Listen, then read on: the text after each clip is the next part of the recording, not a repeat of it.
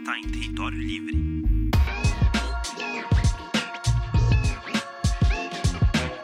Vamos começar então pela grande, pela grande questão. A pergunta é o que é arte contemporânea? Graças a Deus você não me perguntou o que é arte, porque aí já seria assim todo uma, um, um cataploft, um, um bando de livro que, de gente pensando e tentando chegar a essa definição.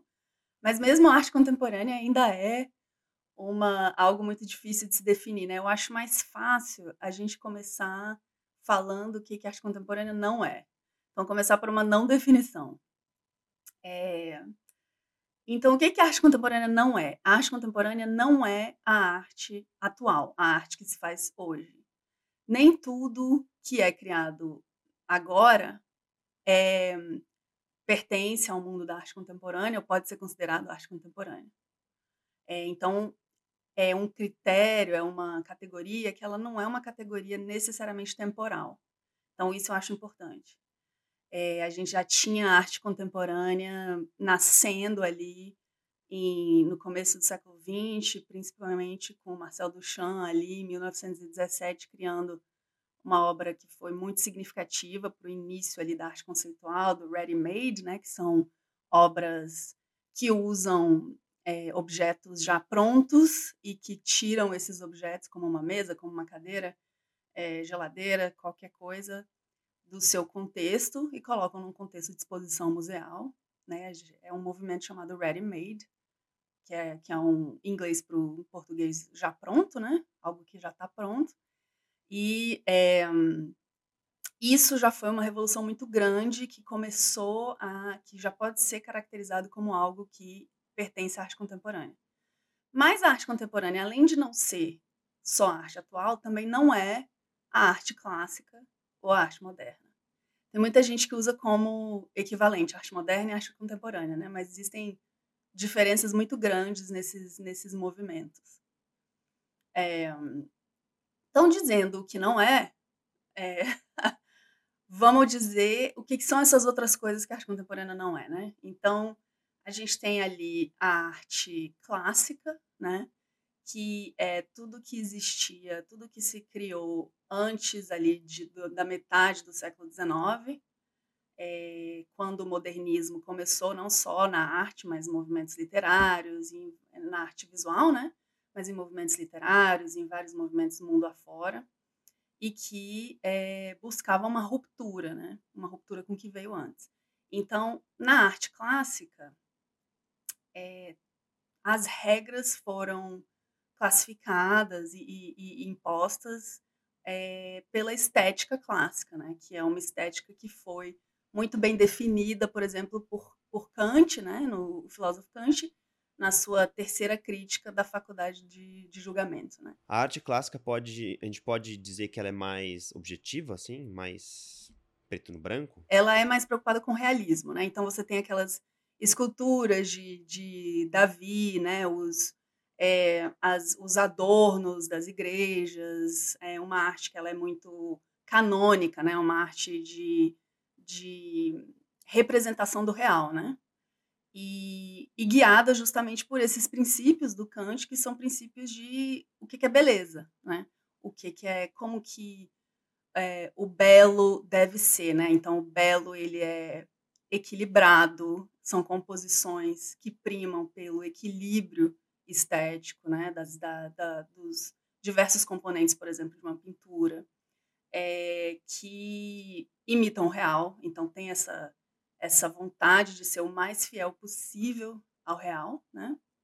E também, por exemplo, é, perspectiva, então a, a, toda, toda essa, essa esse conjunto de fatores aí que fazem com que uma os grandes artistas, né, produzam e sejam reconhecidos é, durante todos os séculos seguintes da história da arte como os grandes mestres, né?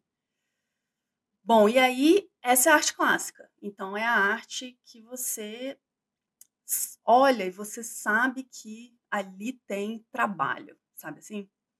O artista passou tempo pensando, fazendo, sabe aqueles quadros que demoram um ano para fazer, escultura que demoram anos para ser feita com diversos assistentes, diversas pessoas Isso ainda acontece hoje, né? Por exemplo, tem vários artistas que trabalham com arte contemporânea que é, utilizam e, e, e contratam assistentes para os seus estúdios, né? Mas era a norma antes. Então, aquela coisa que você vê e você vê que teve ali uma técnica, né? E aí, em, em 1860, mais ou menos, com o impressionismo, né? Então, dos que é o movimento assim da arte moderna, que foi um dos primeiros e também um dos mais é, queridos, né, do público, que mais conquistou a audiência pela beleza, que é uma beleza que se distancia do real, né, pela primeira vez. Então, era buscar ali romper com o que foi feito antes e trazer uma nova, é, uma nova modalidade artística que ainda se preocupava com estética, né? Ainda se preocupa com estética, com a beleza, mas está é, embaçando os quadros, né? Tá, tá usando modalidades de técnicas de pintura que não se usavam antes, né?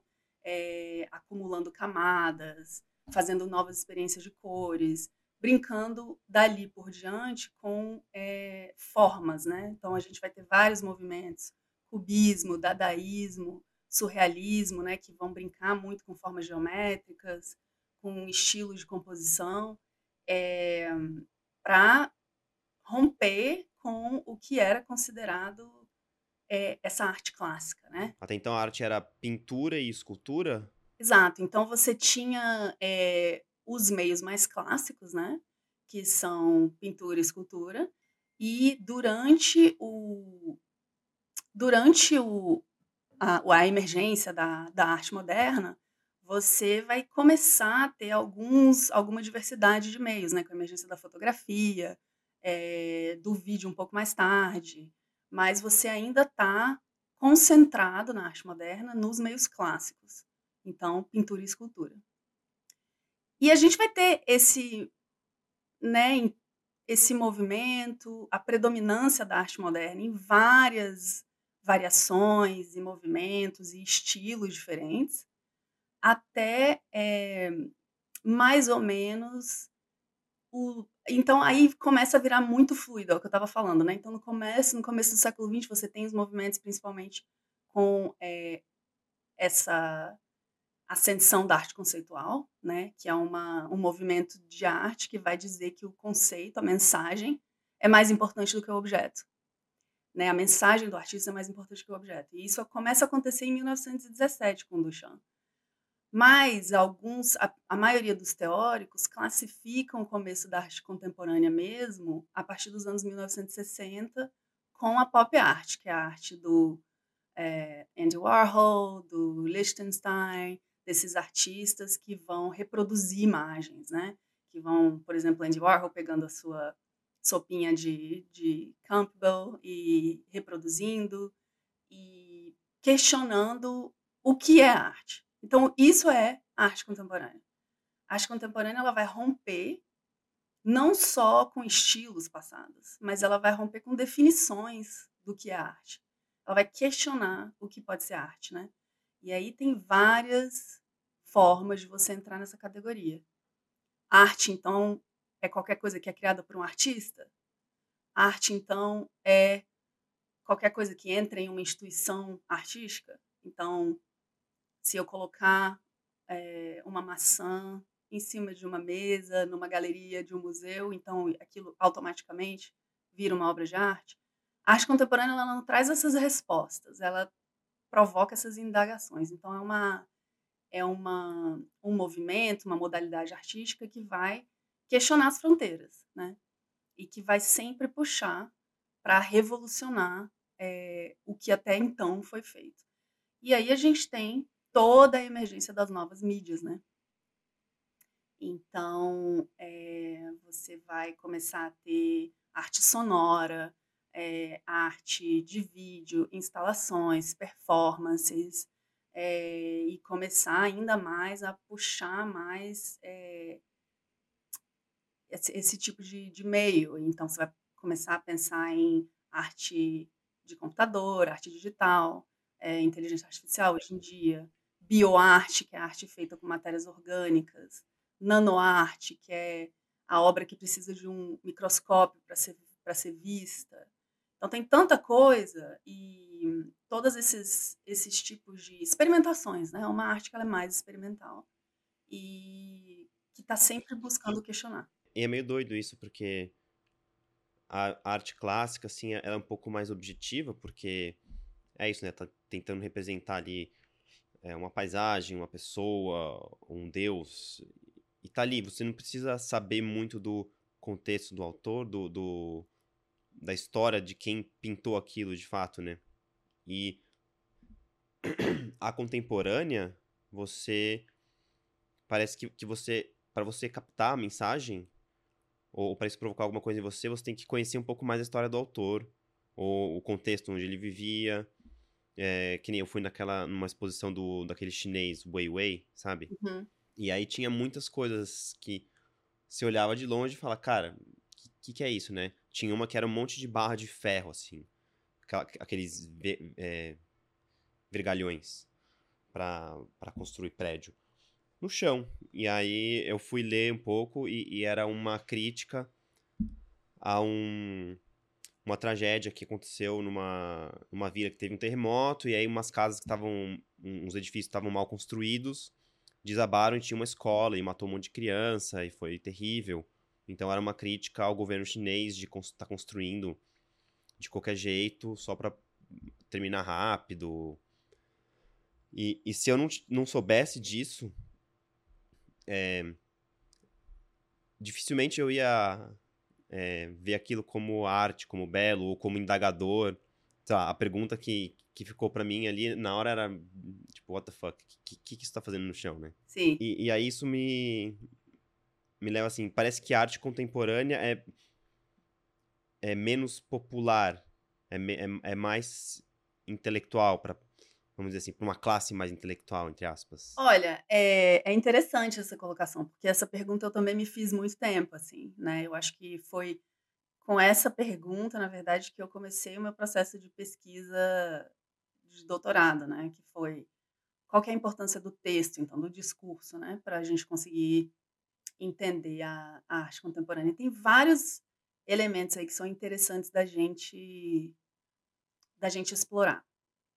Então, primeiro, muita gente vai numa exposição de arte contemporânea, né, pessoas que não são, vamos dizer assim, habituadas a, a frequentarem espaços, porque é a exposição, né? Quanto mais você se expõe, mais você começa a entender e mais você começa a valorizar também, né? E, e tem muita gente que fala, eu fui naquela exposição e não entendi nada. Ou então, é, ah, aquele aquela obra ali, meu filho de cinco anos podia ter feito, né? E isso tudo são observações muito interessantes, porque se baseiam numa visão que não é uma visão contemporânea da arte, é uma visão clássica, né? Onde a estética, aquilo que eu falei do artista, você vê uma obra e você sabe que o artista passou dois meses fazendo, né? E, e deixou ali o seu o seu trabalho corporal, seu esforço, as suas técnicas, estudou, né, para poder fazer. E hoje em dia, não necessariamente é isso, né? Então, é, é como se fosse assim, eu sempre gosto de pensar mais ou menos assim, se eu for assistir um jogo de beisebol, eu vou olhar aquele jogo de beisebol e vou falar, putz, eu não estou entendendo nada. Porque eu não entendo nada mesmo, né? Eu, eu moro aqui no Canadá, acontece aí, né? Tá, estão acontecendo partidas de beisebol aí o tempo inteiro e eu tô aqui completamente perdida. É, mas aí eu acho que é um pouco senso comum que eu não tô perdida com relação a o que, que é essa bola. Eu entendo que é uma bola, eu entendo que são jogadores, eu entendo que tem um campo, que tem um bastão. Não é com relação aos objetos que eu tô perdida. Eu tô perdida com relação às regras gerais desse sistema, desse jogo. Então, o que acontece, é, eu acho que na, no, no, problema dessa distanciação do, de muita, muita, uma parte muito grande do público da arte contemporânea, é que o público é, não entende as regras do jogo da arte contemporânea, né?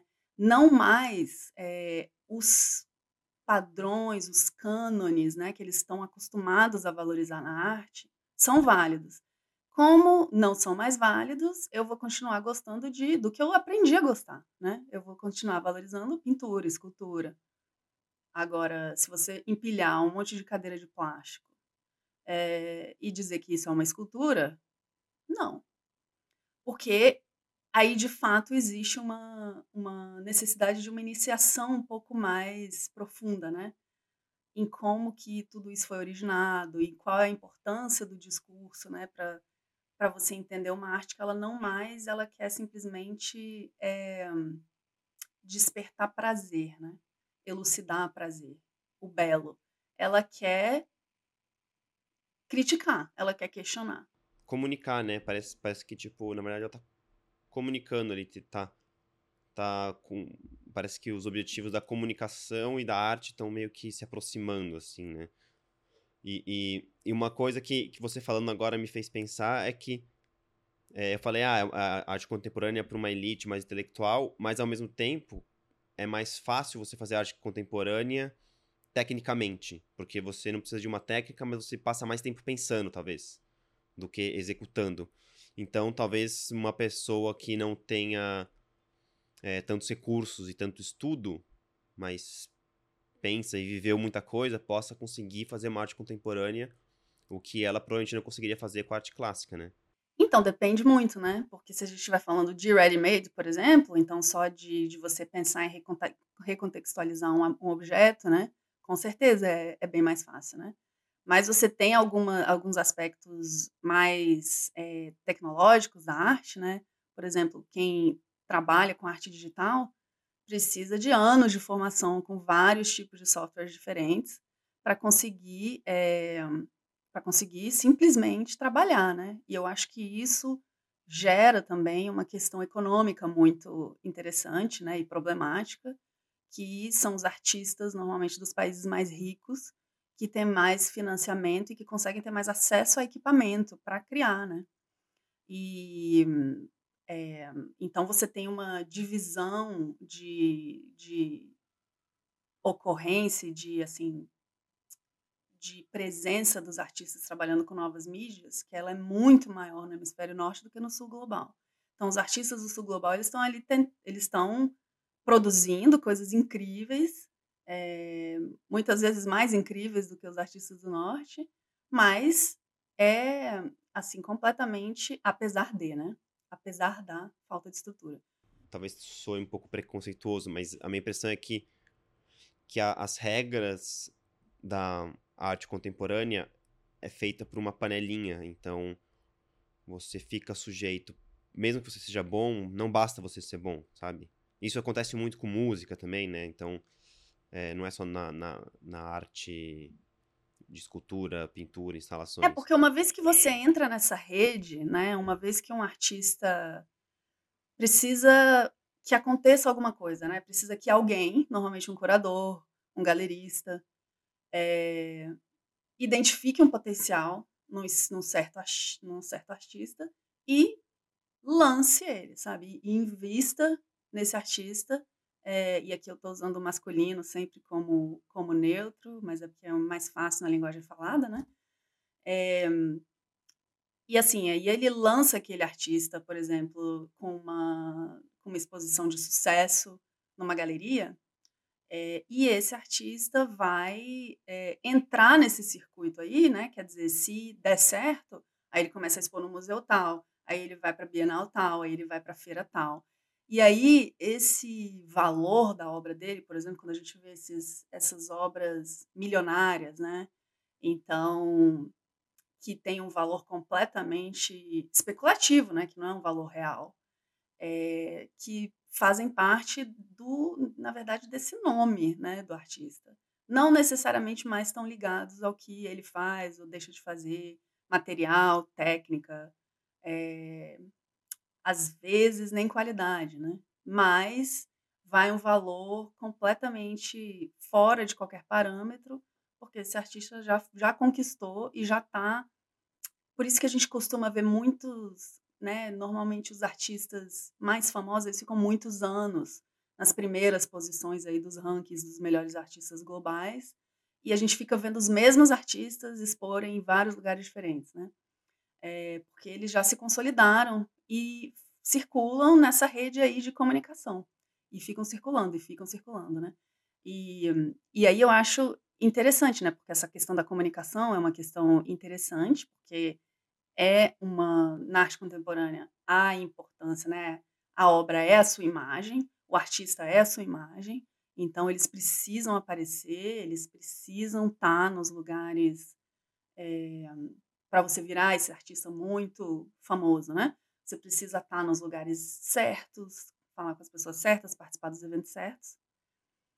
E vice-versa, né? Se você trabalha num museu, você precisa estar ir nesses eventos. Se você é um profissional de museu, você precisa ir nesses eventos para você poder encontrar, conhecer esses artistas mais famosos. E aí é uma bola de neve, assim, vai se retroalimentando. É por isso que muitos artistas extremamente talentosos nunca viram famosos, nunca ficam famosos, né? Como em qualquer modalidade artística, eu acho, né?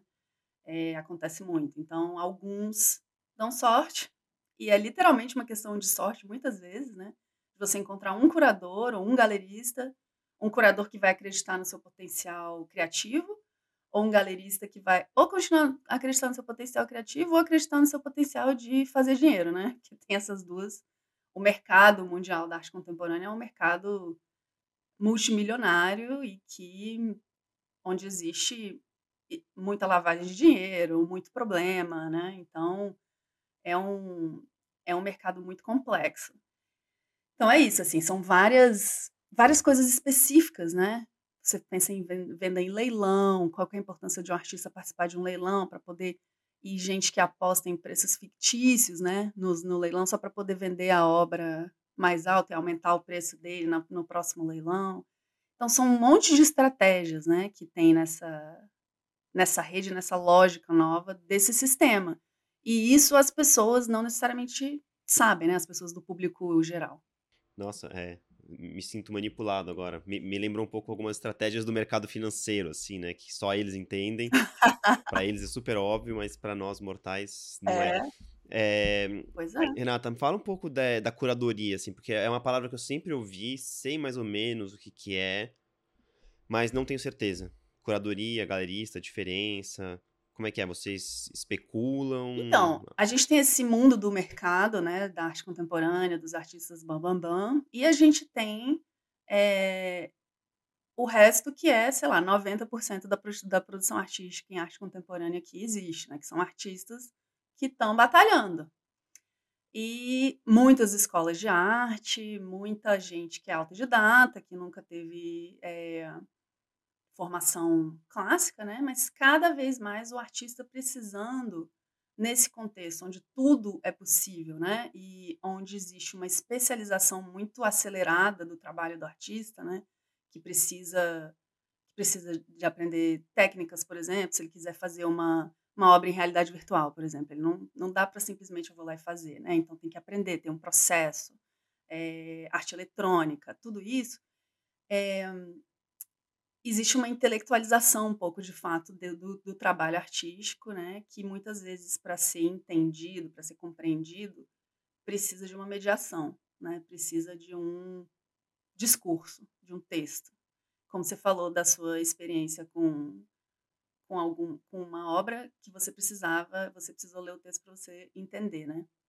Eu acho que parte disso é que muito da nossa sociedade ocidental ela é muito guiada por uma necessidade de entender cognitivamente né, as coisas. Então a gente precisa produzir discurso, a gente para aprender a gente acha que tem que ler, né? Para aprender a gente precisa absorver, a gente precisa escutar palestra, é tudo no, na, na produção de linguagem, né?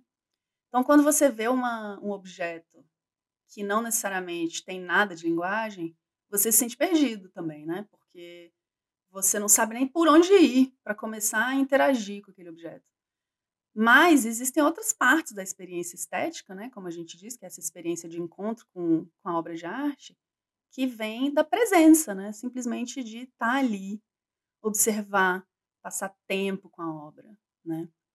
E eu, eu falei tudo isso como uma introdução assim para o trabalho curatorial, é, que é uma diferenciação também que eu quero fazer. Não é como se tudo que se produz na arte contemporânea fizesse parte daquele, desse modelo né, que eu falei antes. A maioria dos trabalhos são de artistas, enfim, emergentes, ou então que estão ralando aí, né, tentando sobreviver, que a gente sabe que a arte, artes em geral, em todas as suas modalidades, é um, são extremamente subvalorizadas, e isso em qualquer lugar do mundo, né? Eu acho que o Brasil, as pessoas acham que no Brasil tudo é muito pior, mas assim, em termos de salário, de compensação financeira, de precariedade do trabalho, é comum no mundo inteiro que as profissões ligadas ao setor da arte sejam subvalorizadas e subfinanciadas, né? É, para explicar também qual é o papel do curador, né? Então, o curador ele surge como uma profissão ali é, no começo do século XX, enquanto, por exemplo, nos museus, né, que na maioria dos países assim do mundo ocidental, né, que é o, o que eu conheço mais, os museus eles são financiados é, por dinheiro público, né? Então, é, você com o surgimento dos museus, os primeiros museus nasceram nos anos 1920, é, na década de 1910, 1920, é, você tem uma função que nasce junto com a função do museu de preservar a arte, e de, é, e de mostrar a arte, né, você vem com a função de, de acolher o público, né, que, afinal de contas, é o público que está pagando o museu. Então, ele vem com uma, com uma é, missão social forte, né? E aí você começa a pensar, beleza, então se a gente tem é, nessa daqui para frente a, o nosso interesse vai ser em mostrar não só arte clássica, mas também arte contemporânea, a gente precisa é, ter especialistas, né? ter curadores de, de que entendam de arte, de arte do, do Renascimento até o Barroco, Rococó, que sejam especializados em cada período, e também de artistas, de né, é, pessoas profissionais que se especializam em determinada, é, no entendimento, né, na teoria, nos processos de determinado período, de determinada modalidade, para poder organizar esse acervo do museu, né, que vai se acumular, né, e que, e que os museus vão começando a acumular obras, né, por doações, por é, roubo, né, e dos países colonizados, e por aquisições financeiras também. Então, o profissional, o curador, nasce no museu, né? E o curador de museu é responsável por duas coisas. Ele é responsável, primeiramente, pela, pra, pela aquisição de obras para o acervo do museu. Então, é o profissional que vai é, escolher e, e identificar artistas importantes, obras importantes, e apresentar essas obras para a direção do museu e para comitês que são normalmente constituídos por membros da sociedade civil. Então são pessoas normais como você, como muito, né, assim, gente interessada por arte, que vai é, integrar esses comitês e que vai aprovar ou não esses esses objetos, essas obras entrando no acervo, né, entrando na coleção permanente de um museu. Então, o curador é a pessoa que vai fazer essa identificação, vai identificar quem são os artistas. E outro trabalho do curador é fazer exposições. Então, é o profissional que vai organizar exposições, seja temáticas, exposições individuais, exposições de, de, de grupo, é, exposições é, de determinados períodos, né? De tem infinitas maneiras, né? É, é, quase um funcionário público, assim, né? Ele, ele tá ali servindo o público, né? Ele apresenta, fala, ó, oh, gente, eu acho que isso aqui é, é uma arte que tem potencial, o que, que vocês acham? Vocês aprovam? Beleza, então a gente vai adquirir, porque os museus são financiados com dinheiro público, vocês toparam, vamos ver o que, que dá, mais ou menos. Exato. E aí, assim, tudo é mais complexo, né? Esse é o básico. Claro que os museus não conseguem se financiar só com dinheiro público, eles precisam de doações de, de organismos privados, porque, como eu falei, a arte é subfinanciada no mundo inteiro. Então, você precisa, muitos museus, principalmente aqui na América do Norte, precisam de, funda, de financiamento de pessoas que simplesmente decidem doar né, para uma específica, uma, um departamento específico do museu, uma área específica, E aí, aqui no Canadá, elas conseguem abatimento no imposto de renda, né, na hora de declarar. E também elas muitas vezes têm o seu nome associado a uma determinada galeria de um museu. Ou então, é, quando elas doam obras, né, elas têm o seu nome lá na, na, na proveniência da obra, né? Você tem lá parte da coleção de tal pessoa, né? Então isso aí, essa pessoa meio que entra nesse, nessa, é tudo um jogo. A arte tem muito de jogo de ego, né? E então é isso. É, um, é o, basicamente eles são a maioria dos museus eles são financiados publicamente, mas eles precisam sempre de contar com dinheiro é, de pessoas privadas também. É, então é isso. O, o curador ele está servindo o curador está basicamente servindo o artista, né? O curador é o profissional que da, das equipes de museu ele está mais diretamente ligado com o artista. Então é o profissional que vai estar tá falando com artistas, por exemplo, em arte contemporânea muitos artistas são vivos, né? Ainda vivos.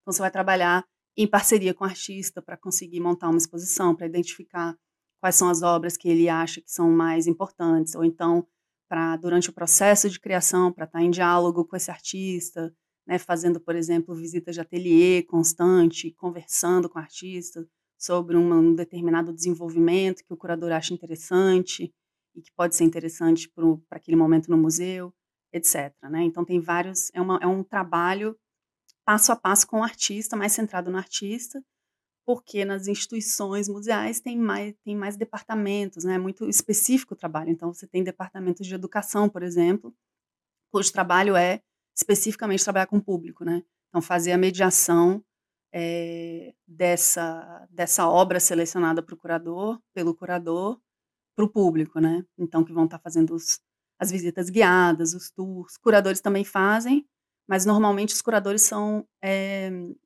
mais teóricos, mais especialistas em determinada coisa, e aí você tem o educativo, que é, faz um trabalho excelente de conduzir, por exemplo, uma programação diversificada para atrair o público, que é um elemento essencial, tão essencial quanto o artista, né, no museu. Mas aí, fora é, todo é, o trabalho do museu, da instituição, você tem os curadores independentes, né, que não estão afiliados a nenhuma instituição e que trabalham é, como freelancer, né, vamos dizer assim ou que trabalham em galerias, é, ou que pra, trabalham em outros tipos de galerias e tal. Aí você tem os curadores privados, que os curadores autônomos, né, que organizam as suas exposições, vendem os seus projetos para uma determinada galeria ou museu e que são os curadores convidados, né, por um museu. Então você tem uma, um relacionamento é, estabelecido com um determinado artista e aí você vai advocar por aquele artista, pelo valor dele e produzir uma série de, de exposições ou eventos curatoriais, né, que não necessariamente são exposições. Então, você tem é, mesas redondas, conversas com artistas, é, qualquer coisa, tem muita coisa mesmo, assim, ativação performance que ativa uma determinada instalação, respostas, né, você vê, tem uma coisa muito é, interessante que eu acho que são artistas que fazem performance que são convidados a elaborar uma resposta por a, a certa, certa exposição. Então, eles vão lá e deixam que o seu corpo reaja àquela obra e produzem uma obra corporal como reação, né, como resposta àquela exposição. Então, tem uma infinita, é, um infinito número de eventos curatoriais que são organizados por curadores, né.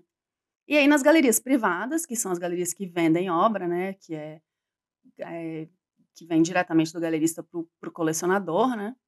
É, você tem a figura do galerista, que é o. Normalmente são pessoas que têm um conhecimento bom de arte também, mas que necessariamente têm, é, são financeiramente, financeiramente capazes de erguer, abrir um espaço, né, com todos os as dificuldades que se tem de uma de uma nova numa nova empresa, né? A gente sabe que a maioria das empresas fecha no primeiro ano, né, de existência. A mesma coisa com galerias de arte, é um meio muito difícil de se consolidar e de sobreviver, né, de uma, de uma certa forma.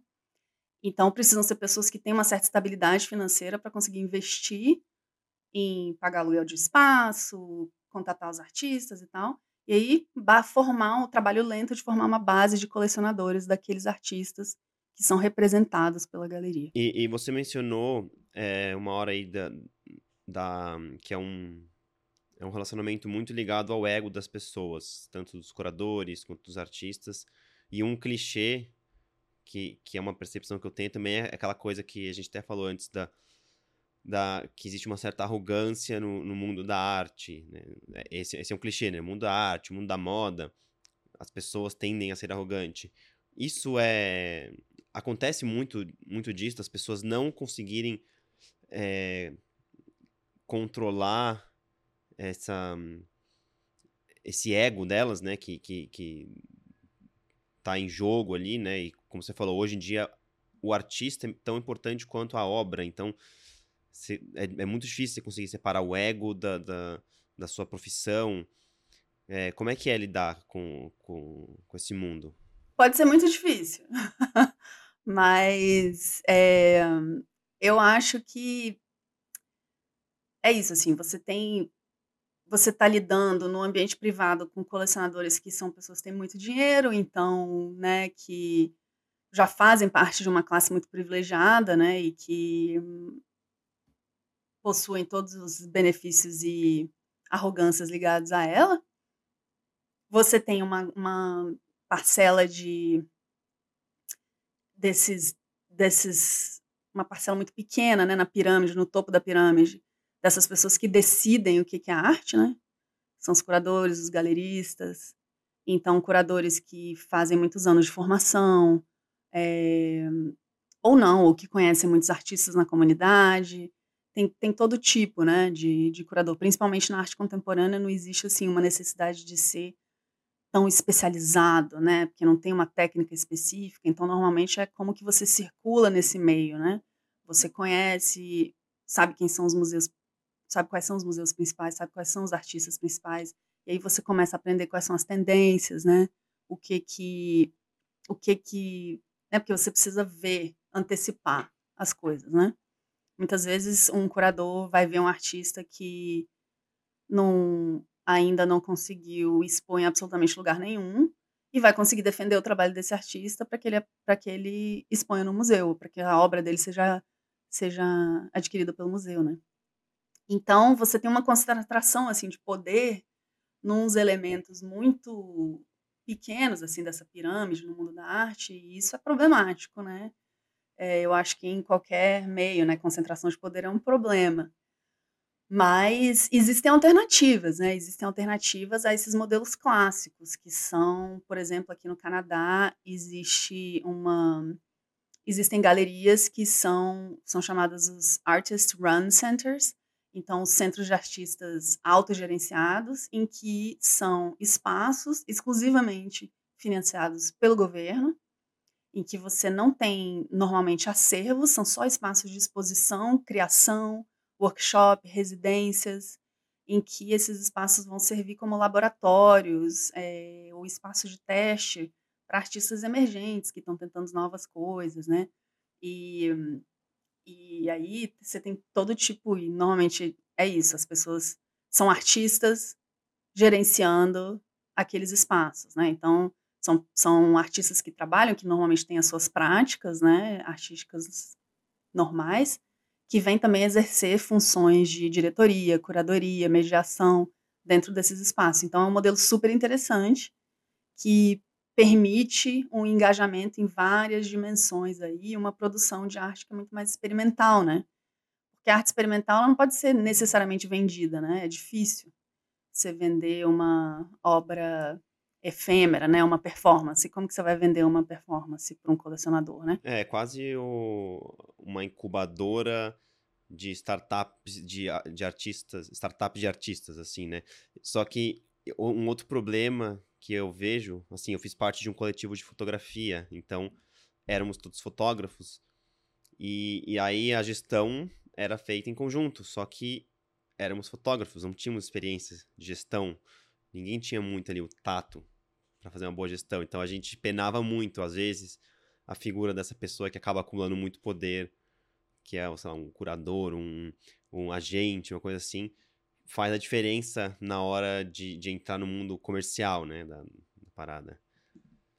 E eu não sei como que funciona nessas é, galerias autorreguladas pelos artistas, mas imagino que possa ser um problema, porque é, é, uma, é uma skill, né? É uma, é uma habilidade específica, né? Você fazer gestão de pessoas e, e de negócios, né? É, totalmente. Normalmente esses, esses espaços, eles são é, governados por um board, né? Um conselho de administração, que é, são pessoas da comunidade artística, não necessariamente artistas, é, mas podem ser curadores ou o público, qualquer, qualquer coisa, que vem e se organizam em um conselho de administração para aprovar finanças, para supervisionar a, a equipe, né?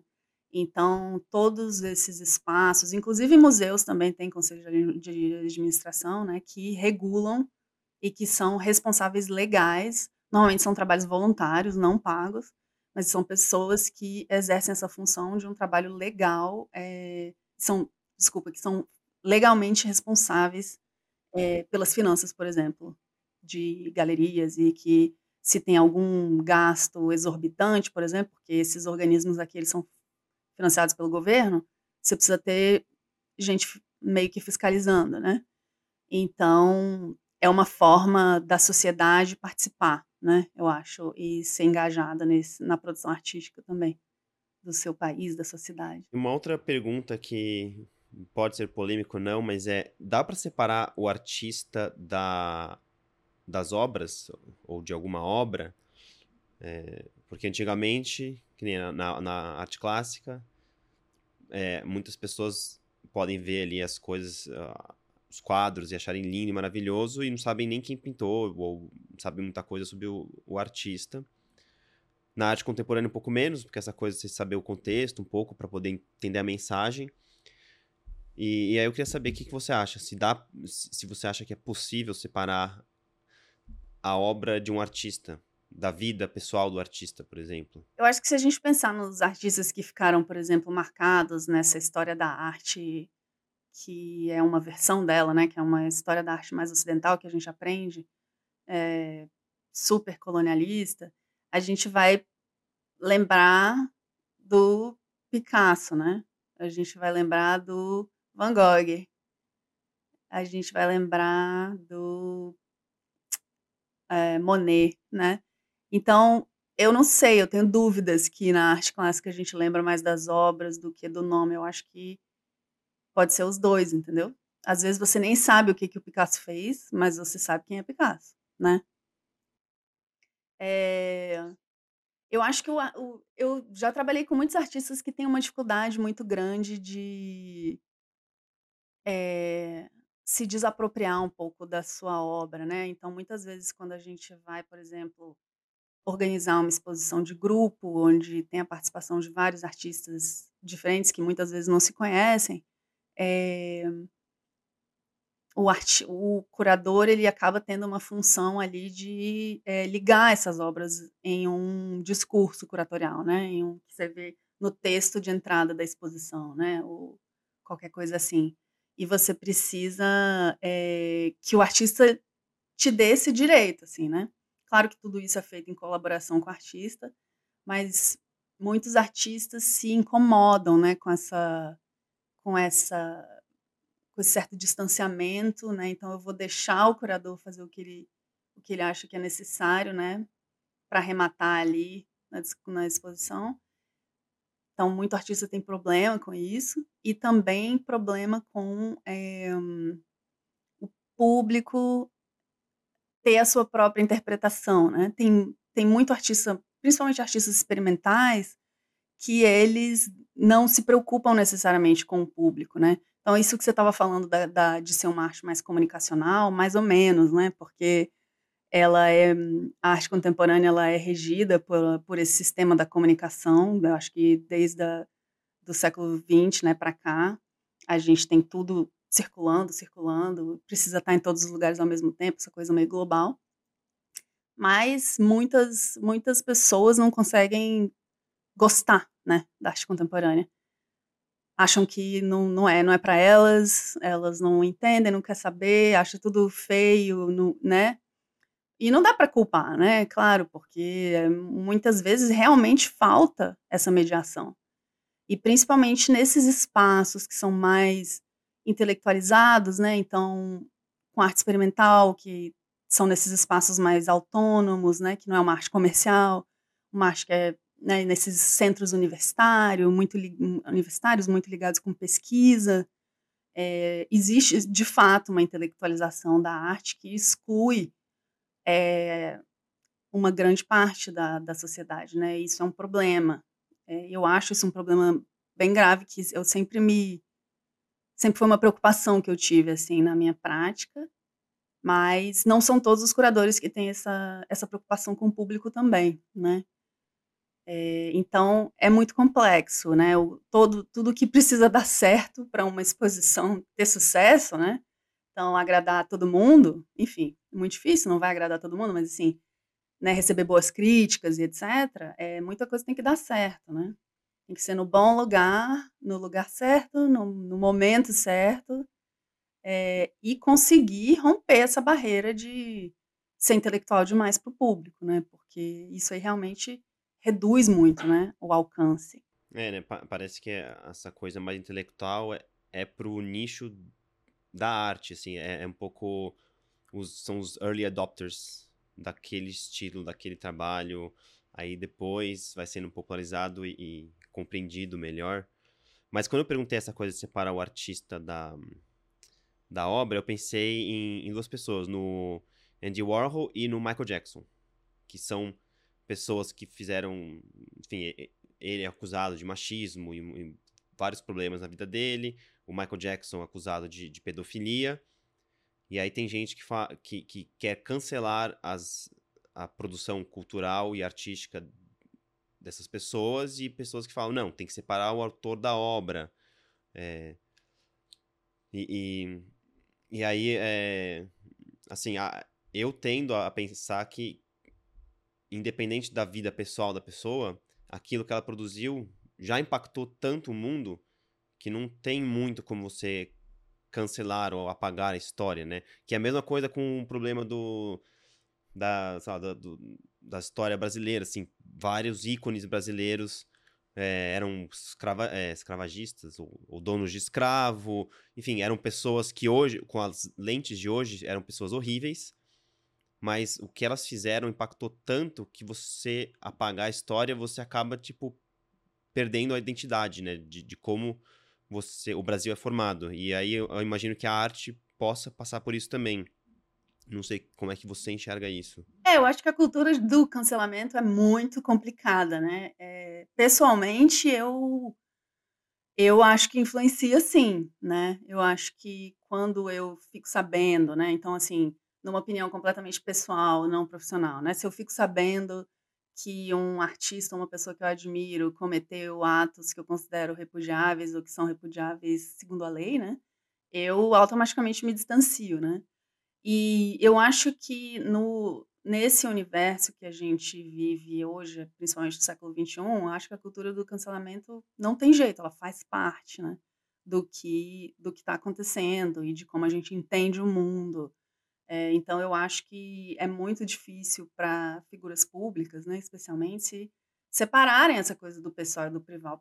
Do privado. Primeiro, que eu acho que qualquer separação é meio absurda. Você é uma pessoa, né? Tipo, as pessoas falam, ah, minha mente tá bem, meu corpo tá meio ruim, mas minha mente tá meio. Mas onde que fica a sua mente, né? Não é no seu corpo? Então, eu não entendo muito essas dua esses dualismos. Opa, até coisei o microfone aqui não entendo muito esses dualismos que as pessoas fazem, né? Sobre, é, eh, para mim, uma pessoa é uma, é, um, é uma entidade inteira, né? O que não quer dizer que um erro vá acabar com carreira de pessoas talentosas. Eu acho que tudo que é muito radical, né? Ou muito é, reducionista, né? Quer dizer, então essa pessoa fez isso, eu vou reduzi-la a este fato, né? Eu acho que esse é um, é um problema, né, potencialmente.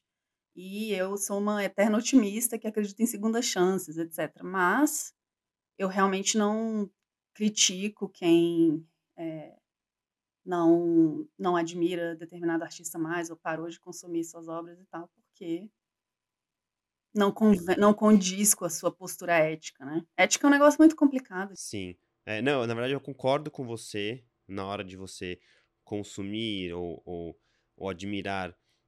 Aí eu, eu, só discordo na, na hora de é, mencionar a importância ou, ou dar importância para a obra que aquela, aquela pessoa horrível te, é, fez e co como que ela impactou as gerações seguintes, né? Tipo, o Michael Jackson lançou um gênero de música e fala, cara, não vou ficar fazendo eventos em homenagem ao Michael Jackson, mas assim, é, aquilo que ele fez é, é muito importante ser estudado pelas novas gerações para poder entender, né, como o que, que é a música hoje. É, do Andy Warhol sem menos, então não, não saberia explicar. É, mas vamos falar então de uma coisa um pouco, aliás, não tão mais leve, mas um pouco mais leve, que é sobre a, essas novas mídias e em especial a IA.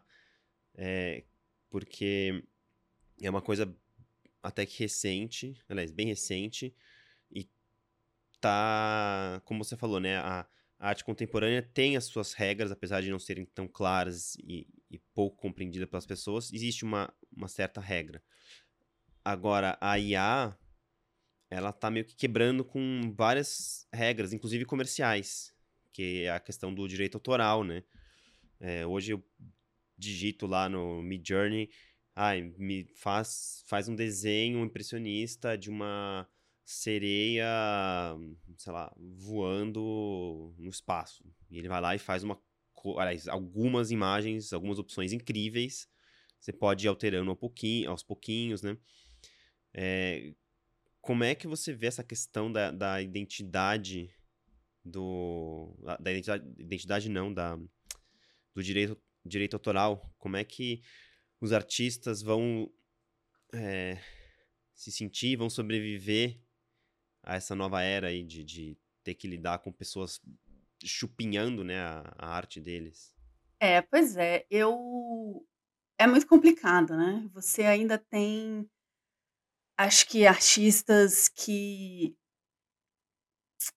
participam de universos quase que não se con que quase não se conectam, né. Quando a gente fala de criptoarte, NFT, né, essas esses essas instâncias que esse tipo de modalidade artística que favorece a cópia, o plágio e que está tudo bem, a gente está falando com uma comunidade muito específica, na minha opinião, na minha visão, de artistas que já nasceram nessa muitas vezes, né, artistas muito jovens que já nasceram num entendimento muito diferente de sistema de produção e que não tem esse apego, né, ao nome, à autoria, o que já é uma coisa que já foi, é, né, já é questionada, já começou a ser questionada pela arte contemporânea no seu, no seu início, né, e que está cada vez mais mais radical também, né. E ao mesmo tempo, eh, existem artistas eu trabalhei com uma artista, por exemplo, brasileira, que era extremamente apegada ao seu, eh, aos seus direitos autorais, ao ponto de não me não me autorizar utilizar uma foto da da obra dela no nosso site, no site do museu onde eu trabalhava, para a gente promover um evento do qual ela ia participar. Então, eu pedi: "Você me manda uma foto?" E ela falou: "Não, as todas as minhas fotos são pagas". Tudo bem, né, eh, eu entendi. Então eu acho que isso foi agora, né, então, assim, essas realidades coexistem, né. E se você for pensar, por exemplo, no recente ca no caso recente que a gente teve aí de inteligência artificial, que foi o prêmio de fotografia, de repente você viu, né, do, do Sony World Photography, que é, o vencedor, que é um artista, se eu não me engano, alemão, é, Boris Eldagsen, uma coisa assim, ele ganhou o concurso e tinha um prêmio em dinheiro importante, se eu não me engano, 100 mil dólares, e ele abdicou do prêmio porque ele revelou que era uma imagem de inteligência artificial, que era uma composição de inteligência artificial. E aí isso foi um rebuliço, porque primeiro, por que, que ele não falou, né, os, o pessoal da organização ficou puto, não, desculpa, ficou bravo, porque... Pode falar palavrão, não tem erro não. Porque ele não falou isso antes, mas eu acho que ele estava, de fato, parte da, né, da, da prática dele ali foi justamente questionar isso, né? Então acho que isso fazia parte do que ele estava tentando mostrar. É, mas ele abdicou do prêmio porque é, foi isso, ninguém percebeu que era uma imagem manipulada, que era uma imagem artificial que não foi gerada por ninguém. E, e vai perceber cada vez menos, né? Então, é, o que a inteligência artificial vai ser capaz de fazer, está sendo capaz de fazer é, juntando tanta, tanto banco de imagem de tanta gente, tanta produção, né, tanto conteúdo de tantos lugares do mundo, vai cada vez ficar mais difícil a gente saber quem é quem é autor, né? Quem qual é, é a importância do autor. Então, acho que tudo isso é, são questões muito interessantes que são exponenciais, assim, né? Elevadas à milésima potência nesse tipo de, de realidade que a gente tem hoje, né? É, e aí, esse, esse exemplo, por exemplo, desse artista, ele cruza esses dois meios, esses dois meios, né? Porque ele estava participando de um concurso de fotografia. Digital, analógica, podia tudo. Mas ele fez e aí, né? E aí, como é que fica? Então, eu acho que é muito novo, está tudo sendo discutido e feito agora, então eu acho que é acompanhar e ver daí para frente como que as pessoas vão se resolver, né? Eu acho que está longe de ser um, um, assunto que existe qualquer consenso. Eu acho todos os artistas com quem eu trabalho, eu não estou muito envolvida nessa área de NFT porque essa área não chegou em instituição, né? Assim, sinceramente foi uma moda para mim que passou. Criptomoeda também não sei, eu tenho, eu sou muito reticente, mas é, inteligência artificial absolutamente não, né? Então, eu acho que é acompanhar e ver aonde que vai chegar. Mas a inteligência artificial a gente vai acompanhar em todas as áreas, não só na arte, né? E, e você acha que o anonimato, que nem essas pessoas que são menos apegadas às suas obras, pode, pode ser é, viável comercialmente? Ué, a gente já tem o Banksy aí, né? Anônimo esse tempo todo, a gente conhece o nome, a gente não sabe quem é, imagina onde vive, mas também não sabe se é homem, se é mulher, qual gênero, qual idade se é realmente uma pessoa, se é um grupo, é, e faturando milhões, né, com representação em galerias e tal, e aí com vários acordos de, de sigilo, é, em que algumas pessoas sabem ó, e a, a, todos nós não sabemos, né? Então, é, existem existem saídas que podem ser que podem ser é, encontradas, mas eu acho que a experiência do, F, do NFT, é, eu realmente me distanciei muito desse mundo, não sei como é que está hoje em dia, se o pessoal ainda está ah, investindo muito nisso, né? Mas a grande ideia por trás era realmente conseguir é, aumentar a lucratividade do artista, né? Da, da, do produtor, né? Do produtor da obra, é, do autor. É, valorizar a, a, o valor do autor, mesmo que depois se perca, né? Então, e eu acho que não, eu não vejo isso dando certo, né? Nenhum, eu não, não vi nenhuma, nem nas redes comerciais ou as redes de arte contemporânea clássica ou as redes experimentais em que eu trabalho aqui, eu não, não vi isso indo a muito lugar. Então, acho que vai ser preciso novas alternativas, porque sem dúvida impacta, impacta. Eu acho que é, no modelo tradicional da arte contemporânea, o artista é muito ligado ao seu nome, né? Então, o nome é uma grande parte é, ter aquele nome presente, repetido, repetido, repetido. Então, com certeza é um desafio.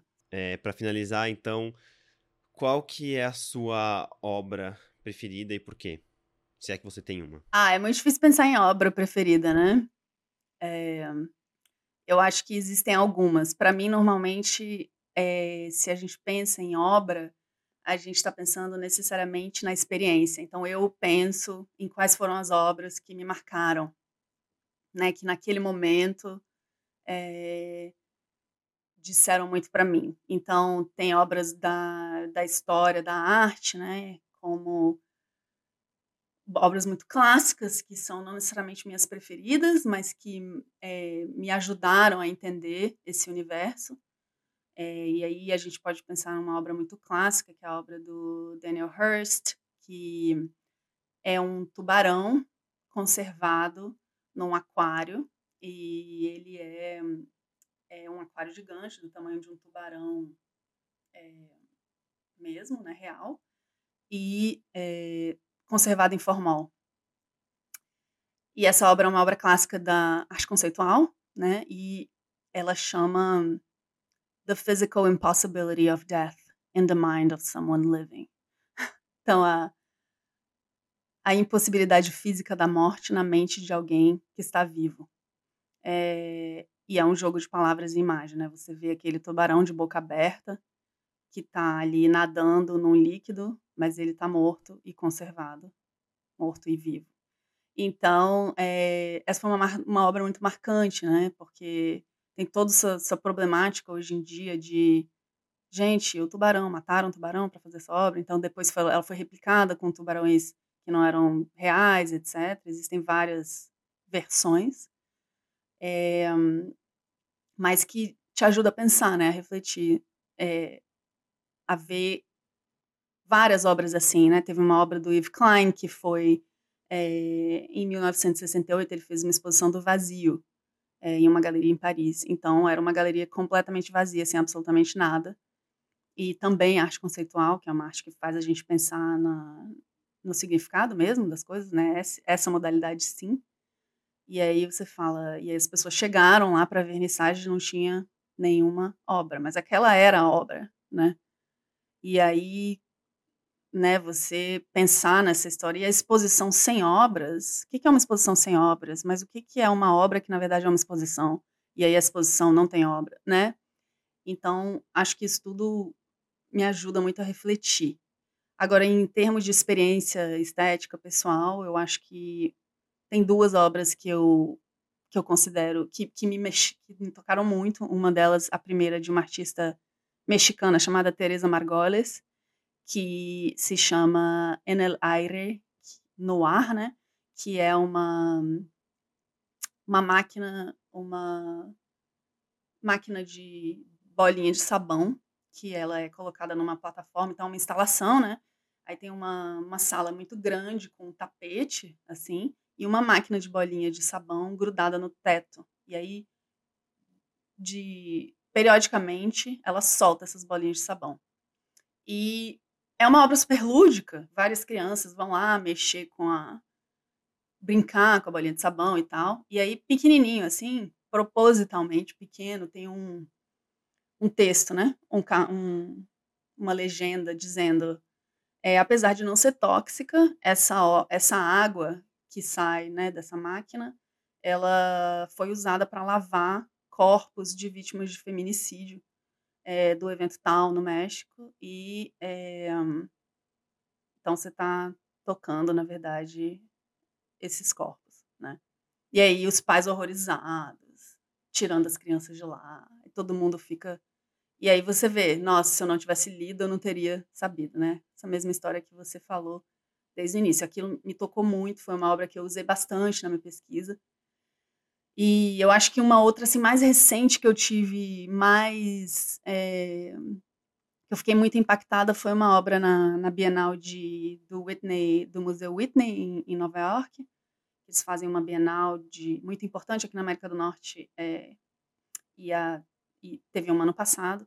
Esse artista chileno chamado Alfredo Jar, que é um artista conceitual também, é muito é, muito famoso, prevalente aí na, como os artistas latino-americanos.